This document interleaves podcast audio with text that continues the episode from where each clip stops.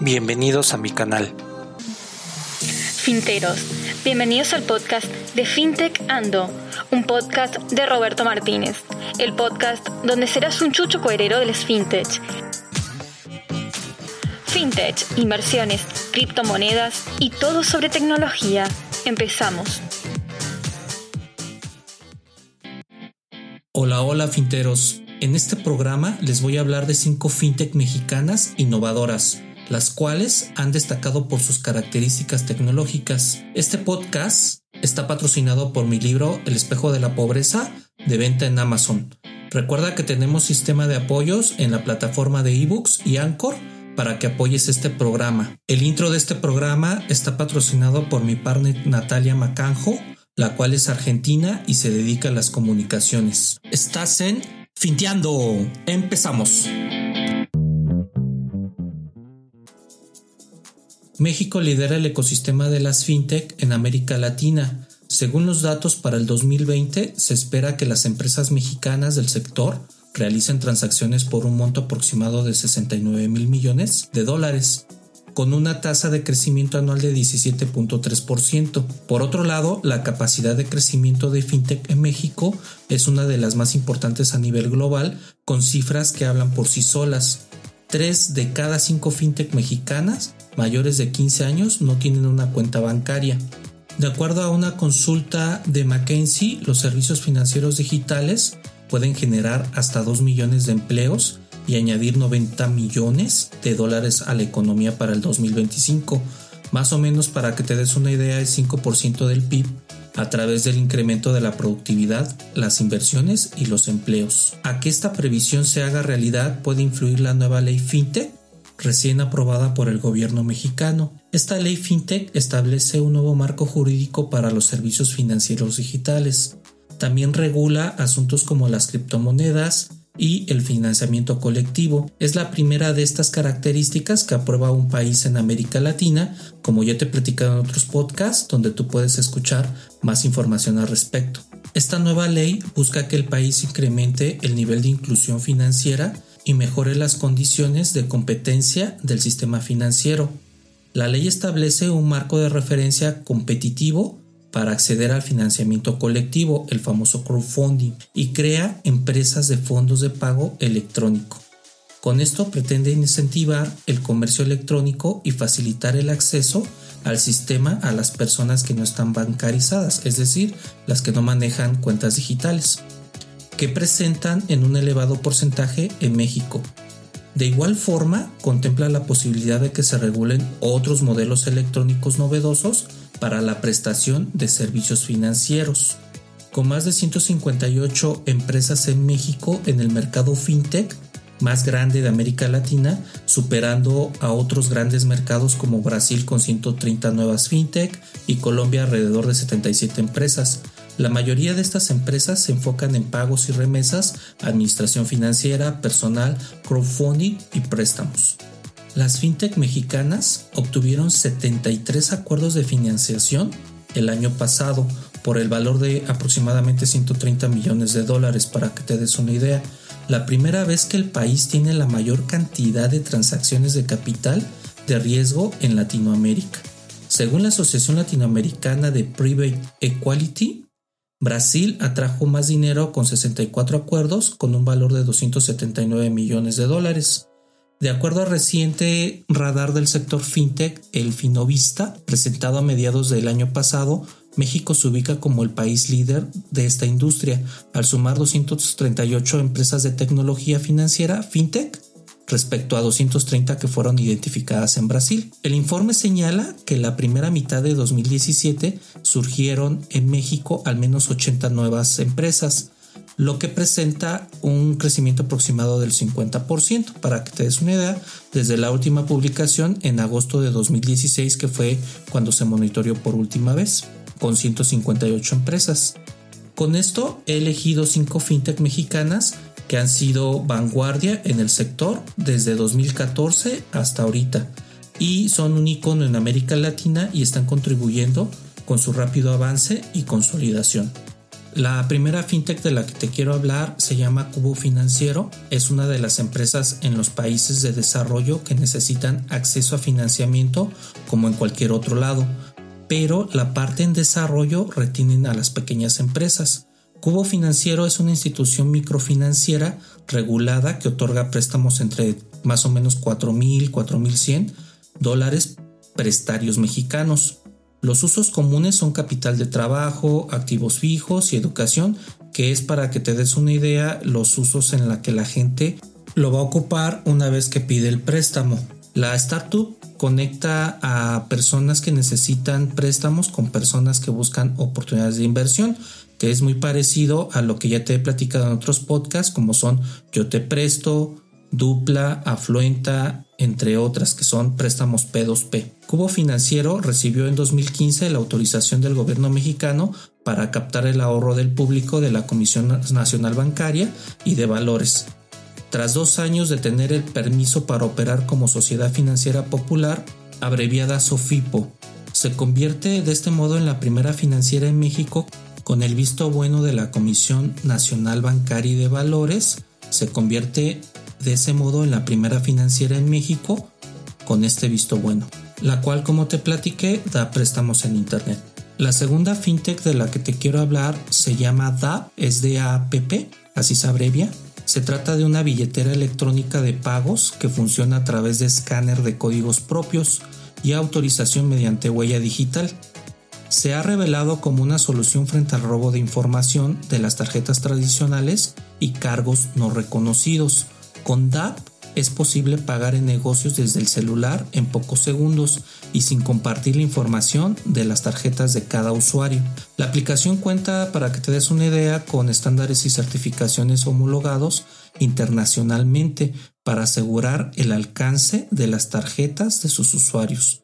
Toda tu información obviamente es encriptada y protegida en servidores seguros y certificados. Por otro lado, los pagos que se realizan pueden hacerse desde el dispositivo personal, el celular, de cada usuario y solo se puede acceder a la aplicación con un PIN o con una huella digital. ¿Te has dado cuenta en estos tiempos de básicamente es el código QR? Esta fue como su abuelita del código QR actualmente se usa. Puedes hacer transacciones donde el dinero lo tienes de manera inmediata. Prácticamente son minutos en lo que ya te está reflejando el dinero y esto ha venido a revolucionar a todas las empresas porque principalmente las que necesitan liquidez ya no se preocupan por estar yendo a verificar su estado de cuenta al banco o hacer las transacciones necesarias para obtener este capital y es de gran valor porque prácticamente esta lo que apoyó fue que tuvieras el dinero de manera inmediata como ya te lo platiqué. La tercera fintech de la que te quiero hablar se llama Flink. Es una solución de banca electrónica que cuenta con una plataforma tecnológica moderna, fresca, transparente y confiable, en la que cualquier persona podrá abrir una cuenta 100% en línea, contar con una tarjeta personalizada por otro lado y realizar cualquier transacción a través de una app. Flink ofrece una aplicación que pueda descargarse en las tiendas de Android y Apple, desde la cual puede completar un formulario, autentificar el usuario y abrir una cuenta en tan solo unos minutos. Al abrir una cuenta se genera un número, así como una clave interbancaria que permite recibir y enviar dinero. Además se facilita una tarjeta de débito que se puede usar para realizar compras y transacciones en cualquier establecimiento que acepte este método de pago. Esta fintech principalmente vino a revolucionar todo lo que es el concepto de la banca digital. Como bien sabes, actualmente es un parto ir al banco, formarte, perder una hora de tu tiempo, dos horas si es que te va a atender algún ejecutivo y honestamente ya no estamos para perder el tiempo que es valioso en nuestra vida diaria. Es muy importante tener algo que te facilite la vida y no tengas que estar perdiendo tanto tiempo en el banco. Entonces a mí me agradó esta aplicación porque simplemente no tienes que ir al banco a perder tu tiempo.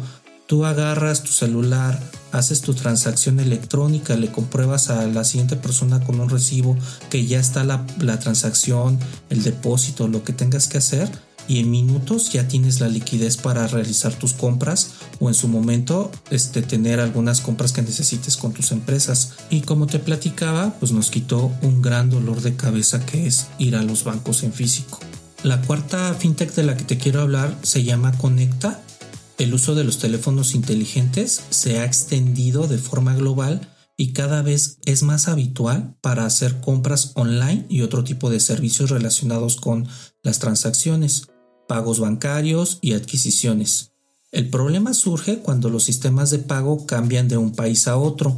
La compañía Conecta es una startup de tecnología la cual está certificada cuyo objetivo es desarrollar un sistema de pago que ayude a los consumidores a realizar transacciones online de forma satisfactoria. Conecta permite a los desarrolladores y empresas crear una solución de pago con su propio flujo, y está diseñado para cualquier aplicación y sitio web. Esta fintech a mí me encanta porque prácticamente para tú realizar una transferencia de un país a otro es un parto también porque las comisiones son altísimas, pierdes mucho dinero y prácticamente lo que te ayuda esta fintech es a que tengas comisiones bajas, el dinero esté inmediatamente en tu wallet o en tu billetera y puedas tener la liquidez inmediata y también te quita toda la problemática de las transferencias entre bancos de un país a otro. Es muy parecida a Pioneer, que es la que se usa actualmente. Si tú no tienes una cuenta, por ejemplo, en Estados Unidos, puedes abrir un Pioneer, colocas tu cuenta bancaria fija de México y ellos en automático en algunos bancos te dan de alta en Alemania o puede ser en algunos países certificados, obviamente Estados Unidos, donde esa cuenta te pueden hacer transacciones internacionales con unas comisiones muy pequeñas. Esta fintech yo la uso para lo que son los pagos internacionales que me manda Amazon por las regalías de mi libro, el cual se llama El espejo de la pobreza, cómpralo. El cual, como bien sabes, Amazon lo vende a nivel mundial y Pioneer me ayuda a realizar las cuentas en estos países y los pagos son muy amigables y desde luego las comisiones pues también son muy pequeñas. Además te mandan una tarjeta de débito si tú se lo solicitas, este, la cual es Visa, donde puedes sacar el dinero prácticamente en cualquier parte del mundo. Es una maravilla. Tanto Pioneer como Conecta son fintech que te ayudan a que recibas pagos de otros países. La quinta fintech de la que te quiero hablar se llama Sabea, lanzada oficialmente en 2014 Sabeap se ha convertido en una de las startups mexicanas más interesantes y alabadas por el ecosistema fintech del país. Esta aplicación está pensada sencillamente para que el usuario tenga una disciplina de ahorro y lo haga de acuerdo a criterios exclusivamente financieros. Le ayuda a administrar su dinero de manera efectiva para poder afrontar gastos imprevistos o algunos caprichos de última hora. La aplicación anima al usuario a completar cualquier transacción realizada con la tarjeta, la cual es conectada con la aplicación. La cantidad de cambio que el usuario obtendría si pagase en efectivo se almacena automáticamente en una cuenta de ahorros que va engordando prácticamente la cartera sin que el usuario se dé cuenta. Ahí está la clave del ahorro. Es muy parecida a la de millas para el retiro, la cual sacó el sistema de Afores, en la que es una aplicación donde conectas tu tarjeta de débito o crédito, le das un presupuesto semanal de gasto aproximado y de ahí te da cuánto podrías ahorrar a la semana. También te da la opción con un clic de depositar directamente a tu Afore y tener un ahorro voluntario. ¿Por qué te hablo de esto? Simplemente el sistema de Afores como lo conocemos o más bien como lo conocíamos, este se ha reestructurado y este ya es indispensable que ahorres de manera voluntaria si es que quieres tener un retiro digno. Para hacer cuentas, si tú ahorras aproximadamente mil pesos al mes, tu pensión mensual será, si te retiras a los 65 años, de 5 mil pesos, contando con lo que tenías guardado. Ahí considera que aparte de, de que ya vas a estar viejito, no vas a poder moverte, tienes que gastar en medicinas, en la comida y en lo que llegaras a necesitar para tu vejez. Entonces yo creo que 5 mil pesos al mes es bastante bajo. Tenemos que meterle el acelerador a este tipo de ahorros para que tú puedas tener un ahorro digno y los cuales son este también deducibles de impuestos. Entonces te invito a que uses estas fintech para que tú puedas tener un ahorro más sano. Bueno, pero este es tema para otro podcast, así que si estás de acuerdo, mándame mensajitos. Si es que tú quieres que hagamos un programa con respecto a cómo es la mejor forma para tener un ahorro voluntario digno. Hay una frase que puse en mis redes sociales, en Instagram principalmente, que dice que habrá dos tipos de negocios en el siglo XXI, los que estén en Internet y los que ya no existan. Así que si tú tienes una pequeña pyme, un negocio grande, mediano o de cualquier tamaño, lo que te aconsejo es de que trabajes con fintech y que esté directamente en Internet haciéndose marketing porque indudablemente es inminente que en algún momento van a desaparecer si no se alinean a la tecnología como yo lo he llamado en muchos podcasts, a esta era digital. Entonces es muy importante que tú conozcas diferentes ecosistemas de fintech, llamado así, porque este principalmente es muy nutrido. Ya te comenté 158 empresas están solo en México contra Brasil que son 267. Entonces es muy variado el ecosistema fintech que tenemos en México y el cual está ahí para que nosotros lo aprovechemos. Obviamente todas estas fintech, como tú te has dado cuenta ahorita en estas cinco que te mencioné, nacen partiendo de una necesidad. La primera, como te mencioné, cubo financiero para hacer préstamos de persona a persona. La segunda, DAP, que se trata de una billetera electrónica online para hacer pagos de un lugar a otro. Flink, que es una solución de banca en línea, la cual te puede ayudar a que te hagan transferencias de un país a otro. Conecta, que es el uso de teléfonos inteligentes para hacer una forma de pago de manera global.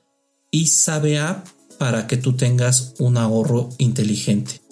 Estas cinco fintech marcaron la pauta entre todo el ecosistema que tenemos actualmente y van a seguir saliendo más. Si tú detectas como emprendedor un problema el cual tú puedas resolver de una manera muy inteligente por medio de una fintech, estás del otro lado de la línea porque prácticamente todas las fintech que están funcionando actualmente en nuestro ecosistema este mexicano son las que resuelven problemas que los usuarios tienen.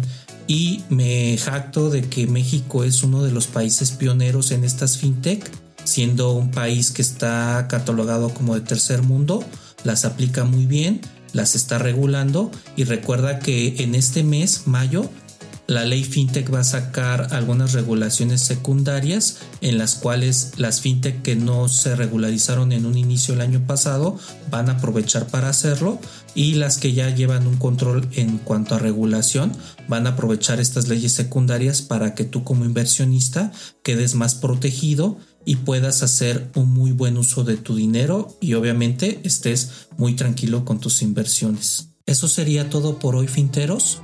Nuevamente les agradezco los mails, mensajes de apoyo, este, las visitas a mi blog recargatucartera.com y desde luego a la gente que se ha acercado, que está aprendiendo tecnologías desconocidas de estos podcasts. También los saludo, les mando un enorme abrazo Quiero aprovechar para saludar a los que me escuchan en Chile, en Perú, en Honduras, en Estados Unidos, principalmente a mi tía chula Verónica. Le mando un besote que anda por allá y a mis amigos españoles y argentinos también muchos saludos. Quiero también aprovechar para contarles un poco de la frase chucho cuerero.